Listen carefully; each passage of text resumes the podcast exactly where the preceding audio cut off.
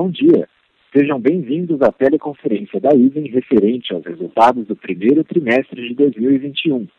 Estão presentes hoje conosco os senhores Leandro Melnick, CEO, e Carlos Rollenweber, CFO e diretor de relação com investidores. Informamos que este evento está sendo gravado e que todos os participantes estarão apenas ouvindo a teleconferência durante a apresentação da companhia. E, em seguida, iniciaremos a sessão de perguntas e respostas somente para analistas e investidores, quando mais instruções serão fornecidas. Caso algum dos senhores necessite de assistência durante a conferência, queiram, por favor, solicitar a ajuda de um operador digitando asterisco zero. Esse evento também está sendo transmitido simultaneamente pela internet via webcast, podendo ser acessado no endereço www.iden.com.br/ri. O replay deste evento estará disponível logo após o seu encerramento. Antes de prosseguir, gostaríamos de esclarecer que eventuais declarações que possam ser feitas durante essa teleconferência relativas às perspectivas de negócio da companhia, projeções e metas operacionais e financeiras baseiam-se em crenças e premissas da diretoria da IVEN, bem como informações atualmente disponíveis para a companhia. Considerações futuras não são garantias de desempenho e envolvem riscos, incertezas e premissas, pois se referem a eventos futuros dependentes de circunstâncias que podem ou não ocorrer. Investidores devem compreender que condições econômicas gerais, condições da indústria e outros fatores operacionais podem afetar os resultados futuros da empresa e podem conduzir a resultados que diferem materialmente daqueles expressos em tais considerações. Os slides da apresentação estão disponíveis na internet para download no endereço www.iden.com.br/ri. Gostaria agora de passar a palavra ao Sr. Carlos Rollenweber, CFO. Por favor, Sr. Carlos, pode prosseguir. Bom dia a todos. É um prazer apresentar os resultados operacionais e financeiros da IVEN, que entregou números excepcionais nesse primeiro trimestre. Primeiramente, eu gostaria de passar pelos destaques do trimestre, no slide 2.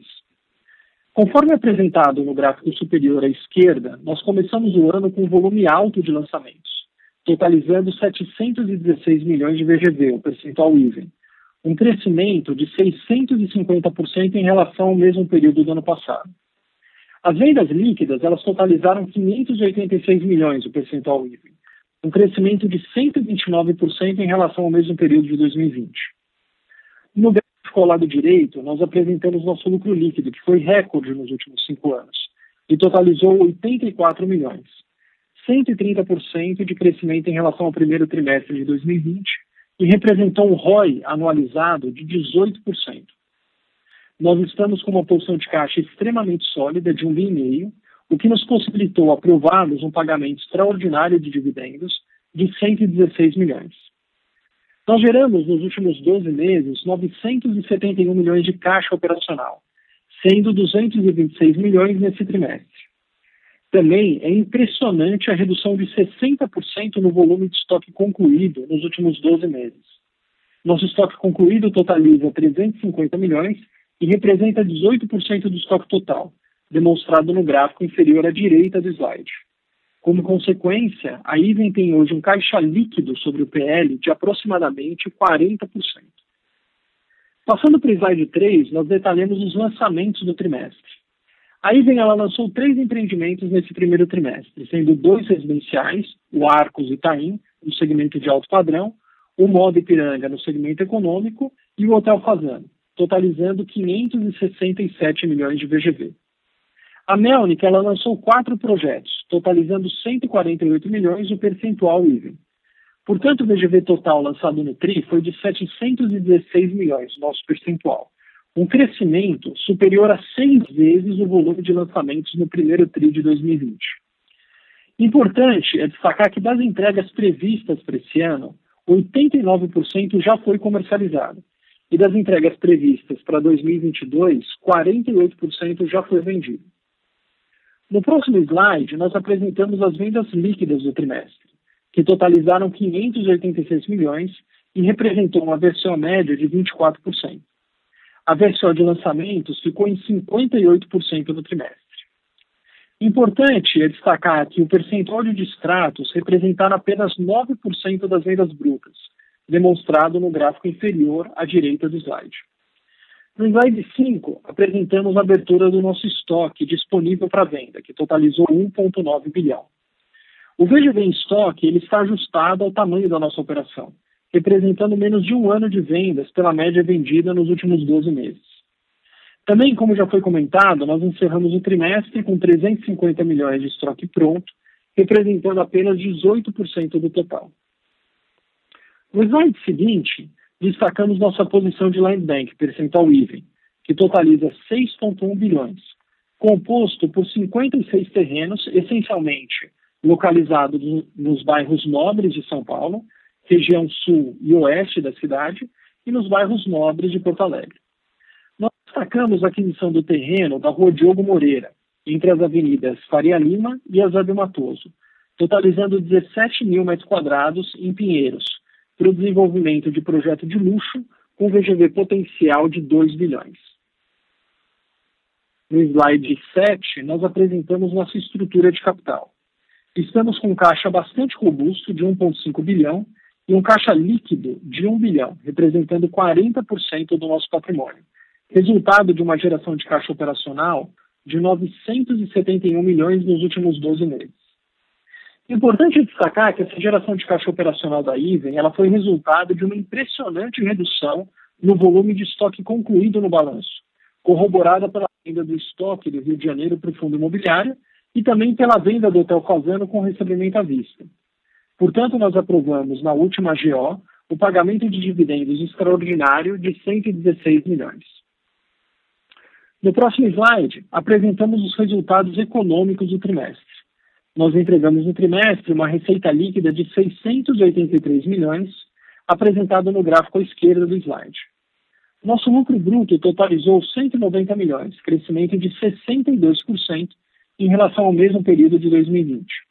Como resultado, nosso lucro líquido foi de 84 milhões, representando uma margem líquida de 14% e um crescimento de 130% em relação ao primeiro TRI de 2020. Com isso, eu passo a palavra ao Leandro, CEO da IVE. Bom dia. Este foi um trimestre muito significativo para a empresa.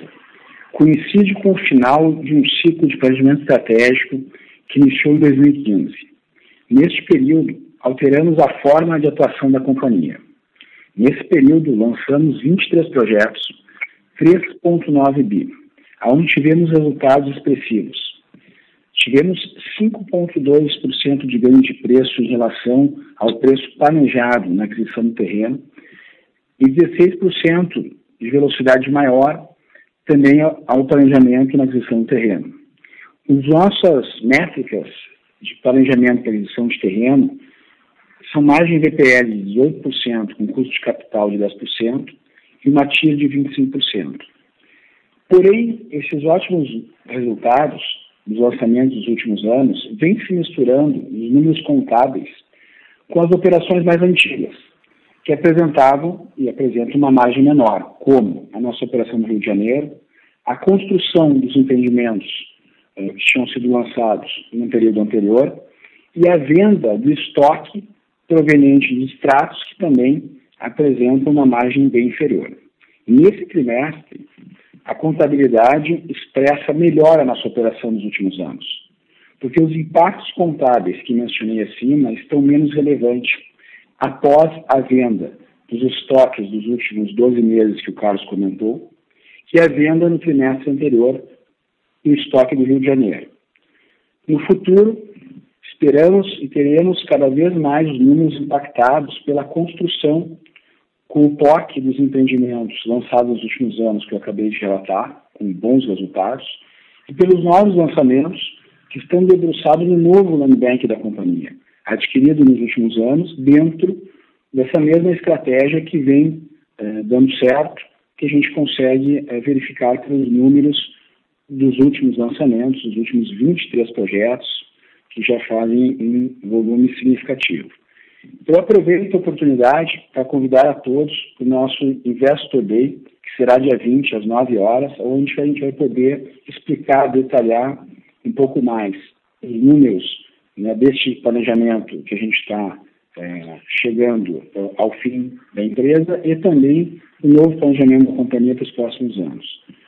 Um abraço a todos, ficamos com as perguntas.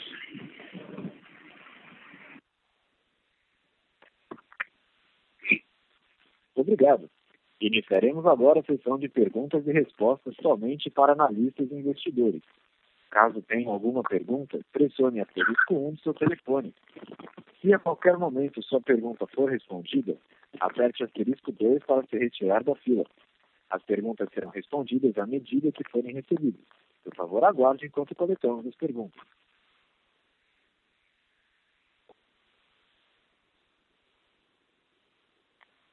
Nossa primeira pergunta vem de Igor, do Santander.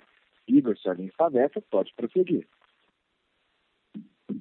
Oi, pessoal. Bom dia. Obrigado pela, pela apresentação. É, duas, duas perguntas do meu lado. Né? Primeiro, com relação a, a como é que está a estratégia da companhia com relação à alocação de capital, né? Vocês estão com, com caixa aí bem robusto, então como é que vocês estão pensando nisso para frente, né? Em termos de dividendos, é, em termos de patrimônio, né? onde é que vocês enxergam que seja um patrimônio adequado é, para maximizar o, o, o de vocês. E, e, a segunda pergunta é, é, com relação aos lançamentos, né? Como é que vocês estão vendo aí no, no, os lançamentos nos próximos trimestres, é, o que, que vocês já têm aí já, já assinado, né, indicado para lançar, no, e se puder explicar como seria essa dinâmica depois do ano, seria, seria legal. Obrigado. Vamos lá, Igor. É, obrigado pela tua pergunta, que é o Carlos que está falando, tá? É, sobre a alocação de capital, é, a gente está com uma estrutura bastante robusta né, na companhia, como você, como que você pode ver, né, principalmente depois das operações estruturadas que a gente fez no segundo semestre do ano passado e a venda do Fazano no primeiro trimestre, tá? Isso motivou aí a gente fazer um pagamento extraordinário de dividendos, que a gente faz agora no dia 17. Só que nós vemos muito mais valor, Nico, em vez de fazer um pagamento on-off, ser uma empresa é, leve em capital, né, com o ROI mais alto e um pagador recorrente. Né? É, a gente está no ciclo agora de aumento do volume de obras, então a gente está sendo conservador nesse sentido, a gente teve uma taxa importante de entregas no ano passado, com um volume grande de repasses, né? você viu que a geração operacional de caixa foi um bi, é, contando aí com, com a IPO da Mel, que chegou a um bi 600. Quando a gente olha daqui para frente, a gente entra num ciclo de investimento e também tem toda a incerteza do mercado. Né? A gente ainda está em um ambiente é, um ambiente que a gente tem que navegar com cuidado em função de pandemia e tudo mais. Então a gente está sendo conservador em termos de distribuição e olhando a companhia como uma companhia é, pagadora recorrente de dividendos, que a gente acredita que gera valor. Tá? É, a princípio, a gente está hoje na Iven, né, na hora que você separa as duas empresas, uma alocação de caixa subótima, né, porque a gente tem caixa líquida, mas a gente deve convergir aí ao longo dos próximos dois anos para uma estrutura muito próxima de uh, dívida líquida zero. Né? E é mais ou menos essa estrutura que a gente olha daqui para frente. E aproveitando e complementando, Igor, obrigado pela pergunta sobre a questão dos lançamentos. Uh, nós uh, estamos né, bem motivados com o mercado, a gente vem conseguindo ter um bom desempenho uh, de vendas com uma política que nós temos de, de valor agregado ao produto e, consequentemente, ter um preço que expresse isso. O mercado está comprando, está reconhecendo os nossos produtos, comprando na velocidade adequada e a gente conseguindo imputar um preço até diferente do preço médio das regiões. É, isso nós fortificando a nossa tese, que a IVE vem implementando nos últimos anos, né, de produtos diferenciados. É, e nós estamos otimistas para cumprir o nosso planejamento de lançamentos do ano. Neste trimestre, em questão, em andamento, no segundo TRI, nós temos um impacto uh, dos, dos, temas relacionados ao Covid, né, das restrições, que obviamente impactou uh, toda a sociedade em termos de diversos tópicos e os lançamentos talvez terão algum impacto em volume ou em momento de lançamento dentro do trimestre, mas que não muda a nossa estratégia, nosso planejamento, nossa visão para o número no consolidado do ano. Está ótimo. ficou, ficou bem, bem claro. Obrigado, Leandro. Carlos.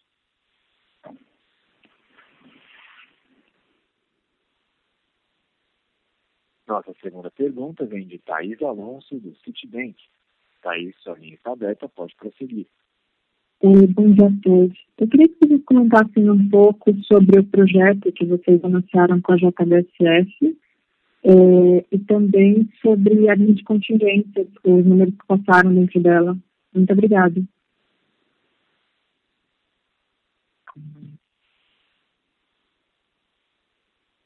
Bom, é, eu comento primeiro sobre a questão do projeto.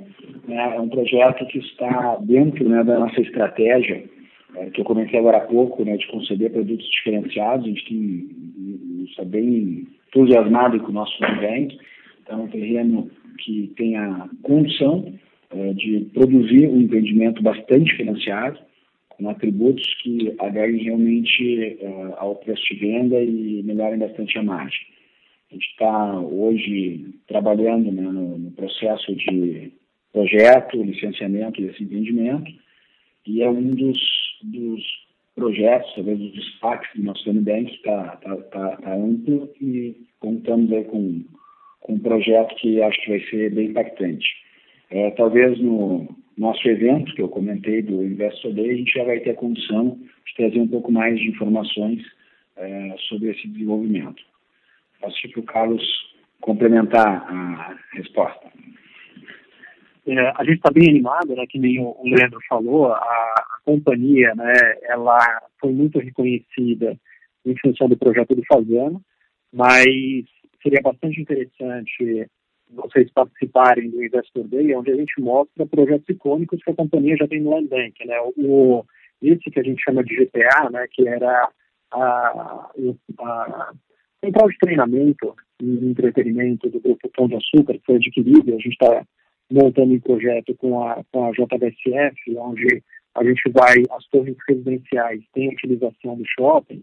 Além desse, também a gente comprou recentemente um terreno é, bastante grande, né, de 17 mil metros quadrados, no início da Faria Lima, onde com certeza vai ser um dos marcos aí de projetos de luxo com serviço de São Paulo. Então, a companhia está com um bank bastante diferenciado eh, e a gente vai apresentar isso em detalhes no dia 20.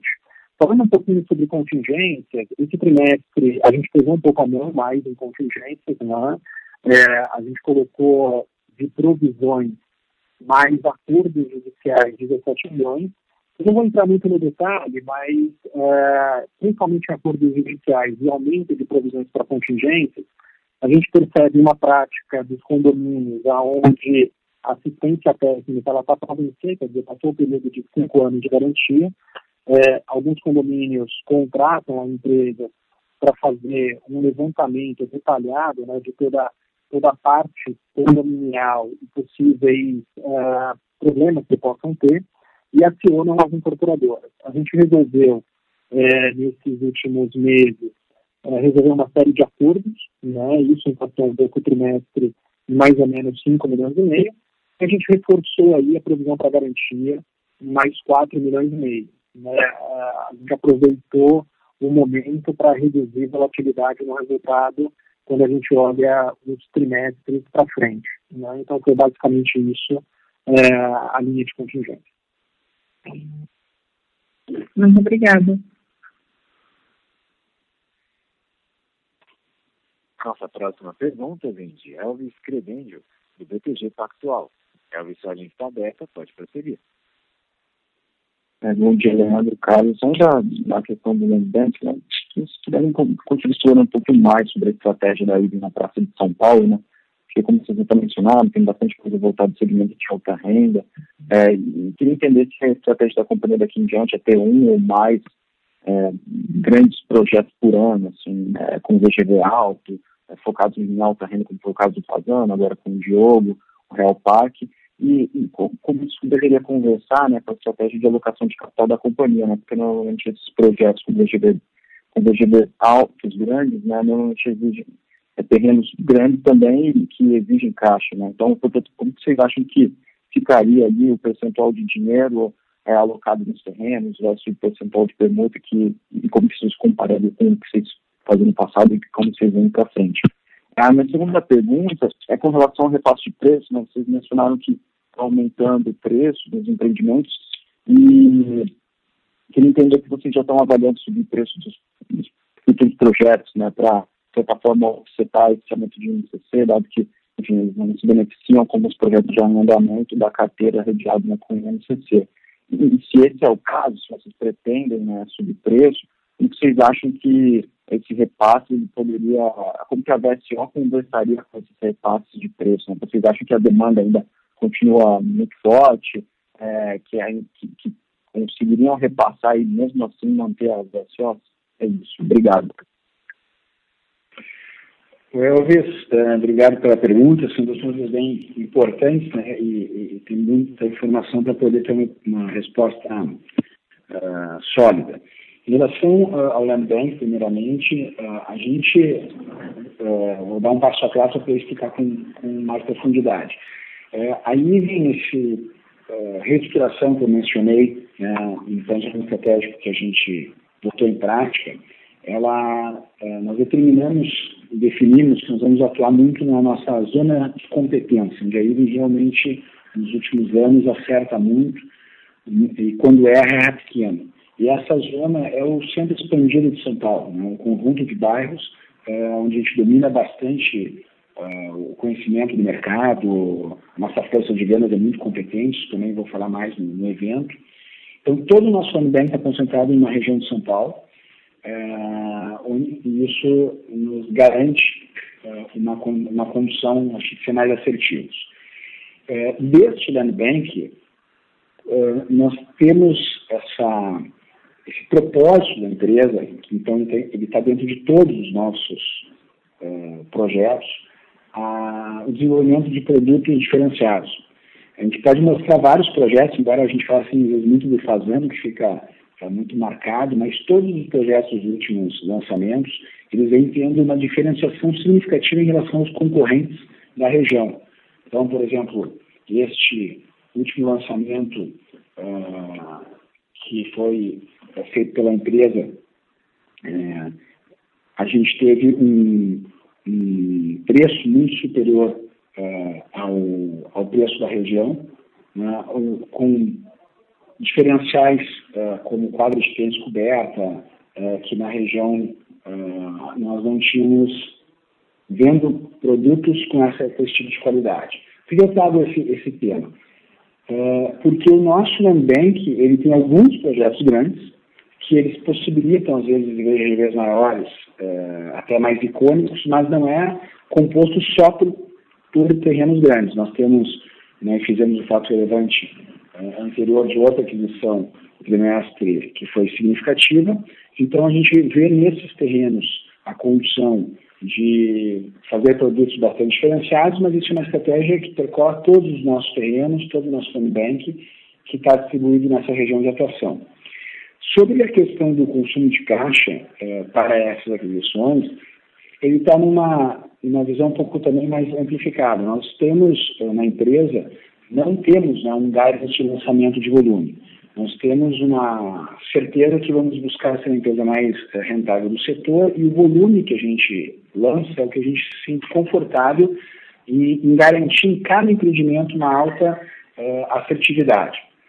Uh, a estratégia de aquisição dos terrenos, independente se os terrenos são maiores ou menores, continua a mesma, que a gente já vem praticando há muito tempo, que é a estratégia de permuta, é, que a gente acha que é uma forma bastante positiva para o mercado brasileiro, é, garante para a empresa estabilidade e tranquilidade em fazer a gestão dos seus próximos lançamentos, mesmo em momentos de crises pontuais que ocorrem como essa que nós vivemos agora do Covid, então essa estratégia não muda, o volume ele também não muda, é um volume que nos dá conforto para conseguir nesse território ter ótimos lançamentos. Sobre a outra pergunta que conecta essa, né, que é o preço, nós estamos tendo uma surpresa assim, positiva, porque a gente está conseguindo reputar uh, um aumento do INCC, mais um ganho de preço na média dos últimos lançamentos. Quando eu comentei que dos últimos 23 lançamentos a gente teve 5,2 médio de ganho de preço, é ganho de preço em cima do orçamento corrigido do INCC, que foi bastante significativo, como tu colocou. Então, o que vem acontecendo, assim, o mercado está absorvendo o, o, o INCC, claro que a gente espera que agora se estabilize, uma visão macroeconômica tende a estabilizar ou desacelerar o mercado. A gente não vem vendo uma queda de VSO significativa. A gente teve no trimestre, com os impactos do Covid nos lançamentos, uma VSO uh, consistente. Nós não temos aquela política que se tinha, talvez há mais de uma década, de, de um jargão no setor, né, derreter no lançamento os os projetos, a gente quer ter a nossa curva de planejamento, que nós garante uma boa estabilidade, então é uma notícia muito importante para nós nesse momento que os lançamentos estão reputando o INCC, mais um aumento de preço que a gente vem conseguindo construir a cada lançamento, que sem dúvida nenhuma vem pelo reconhecimento do comprador que os diferenciais do nosso produto estão uh, permitindo uh, a ele ou, de, ou, deixando o comprador uh, entender que esse preço é justo para o nosso produto. E um outro ponto que eu comentasse, mas que também eu, eu, eu, trago aqui, porque ele faz parte de toda essa equação, é a inadimplência, que poderia ser outro receio do aumento do NCC na carteira. A inadimplência está nos seus menores patamares na história da empresa, estamos muito bem nesse quesito, Uh, então, a gente também hoje não vem apresentando um outro problema que poderia ser um aumento de inadimplência fruto né, desse descolamento do INCC de outros índices e principalmente do salário, da remuneração dos nossos compradores. Então, no atual momento, os impactos uh, do INCC são, uh, estão sendo absorvidos, todos os orçamentos corrigidos pelo INCC, obras futuras com, com a estrutura que a IVEN tem de reprecificação, de reorçamentação, a gente está num momento uh, positivo, por incrível que pareça, né, por todo esse descolamento do índice. Claro que a gente continua atento, preocupado e trabalhando para mitigar algum problema que venha existir. Perfeito, Leandro. Ficou bem claro. Obrigado. Bom dia. Legal. Nossa próxima pergunta vem da Aline Caldeira, do Bank of America. Sua linha está aberta, pode prosseguir. Oi, pessoal, bom dia, obrigada por pegar minha pergunta.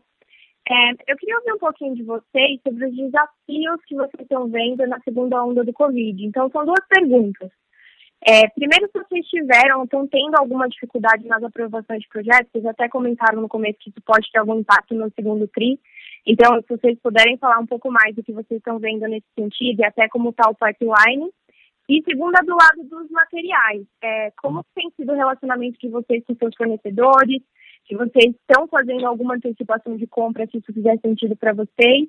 E se vocês tiveram algum impacto na operação por causa de prazo de, entre de entrega estendido? Obrigada. Obrigado, Aline, pela pergunta. Vamos lá. É, em relação às aprovações, nós sim sentimos um impacto né, é, pontual uh, devido ao Covid, por isso que eu comentei a questão do segundo trimestre. É, mas aí vem conta com o Nubank que a gente vem adquirindo nesses últimos cinco anos por esse modelo que eu comentei anteriormente de permuta, que nos permitiu, uh, sem uh, enfrentar os nossos números, ter uma, um carrego né, uh, um pouco maior e os projetos estão bem evoluídos em termos de tramitação que nós planejamos para o ano. Então, a nossa leitura hoje é, é que a gente tem no segundo TRI, especificamente, não só pela tramitação, mas por o conjunto dos impactos né, na sociedade da capitalização do Covid, tem a ver com o, o, aquecimento, vamos dizer assim, um termo que a gente usa, né, dos novos lançamentos, que obviamente os pontões uh, não abriram, uh, nós entendemos que o segundo TRI vai ter um impacto pontual, mas não teremos um impacto dentro do ano. Essa é a nossa leitura hoje. Em relação uh, aos materiais e fornecedores, a gente tem trabalhado muito com a cadeia produtiva e aí o benefício né, que hoje uh, a Iven tem uh, com outras companhias, em relação àquele período lá de 2007, é, que teve muito estouro de custo, nós temos uma, um grande aprendizado. A IVEN hoje tem um número de canteiro de obras bem inferior ao que já teve e, e uma equipe né, uh, interna média com muitos anos de casa, gerentes, diretores com mais de 10 anos, 15 anos de casa, que passamos por toda aquela uh, aprendizado do estouro de custos, assim como a cadeia produtiva.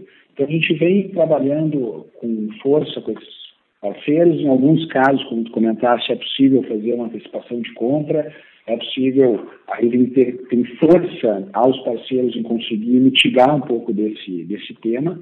Então, assim, a gente, assim, eu não estou, uh, por estar preocupado, ter uma empresa preocupada com esse tipo de tema, trabalhar com seriedade os novos lançamentos, já prever todos esses aumentos de custos uh, e outros que podem vir nos, nos nossos orçamentos, a gente está tranquilo uh, em relação a essa administração, exatamente é, pela preocupação interna que nós temos. Ou seja, a gente não é uma empresa que, que não está muito atenta a isso, mas tem muitas ferramentas é, de, de controle. E para complementar, talvez sendo um pouco repetitivo, o nosso nível é, de relacionamento com parceiros fornecedores é muito grande na Ilha Anatel. A questão que tem uma tradição de manter uma relação relevante com fornecedores, é, em termos de parceria, o que ajuda nesses momentos né, a gente conseguir contemplar esses temas. Perfeito, ficou claro. Muito obrigada. Lembrando a todos que para fazer perguntas basta digitar asterisco 1 do teclado do seu telefone. Mais uma vez, gostaria de lembrar aos senhores que para fazer perguntas basta digitar asterisco 1. Encerramos neste momento a sessão de perguntas e respostas. Gostaria de passar a palavra ao Sr. Carlos para as considerações finais.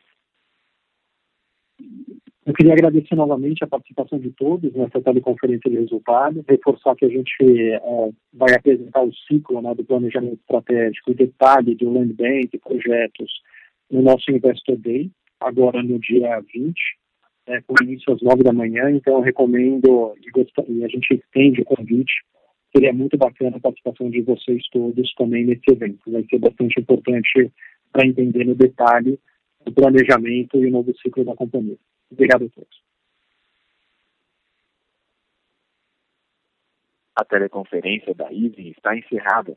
Agradecemos a participação de todos e tenham um bom dia.